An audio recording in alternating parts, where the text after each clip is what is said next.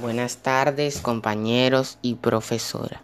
Mi nombre es Gabriel Romero de segundo año A. Hoy les vengo a hablar del teatro en Venezuela. El teatro en Venezuela comienza en la época precolombina donde los aborígenes realizaban representaciones con fines educativos y sobre todo religiosos. Por otra parte, el teatro en Venezuela es uno de los más reconocidos a nivel internacional, no solamente por su antigüedad, sino también por la calidad de sus espectáculos y de sus obras desde los primeros colonos que llegaron a este país.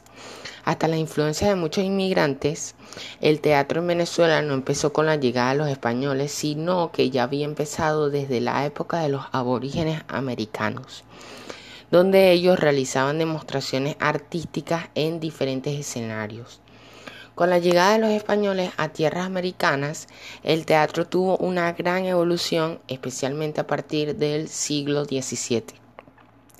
Se realizaron las primeras representaciones teatrales, la mayoría de temática religiosa, en esos años fueron concedidas las primeras licencias para realizar obras de teatro en Caracas.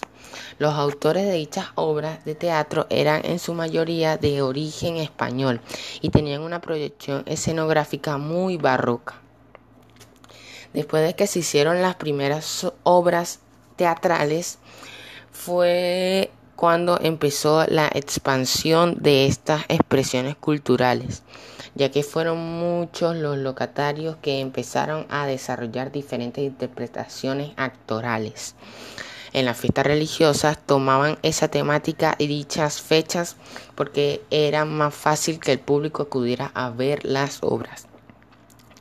En el siguiente siglo, el siglo XVIII, se empezaron a construir los primeros corralones y patios de comedia. Se empezó a difundir el teatro en Venezuela a pesar de que generalmente las obras más populares se realizaban en las plazas mayores. El teatro es sin duda alguna un arte y así lo evidencian las expresiones arte dramático y arte escénico, que son otras formas de referirse a estas manifestaciones. Gracias por su tiempo.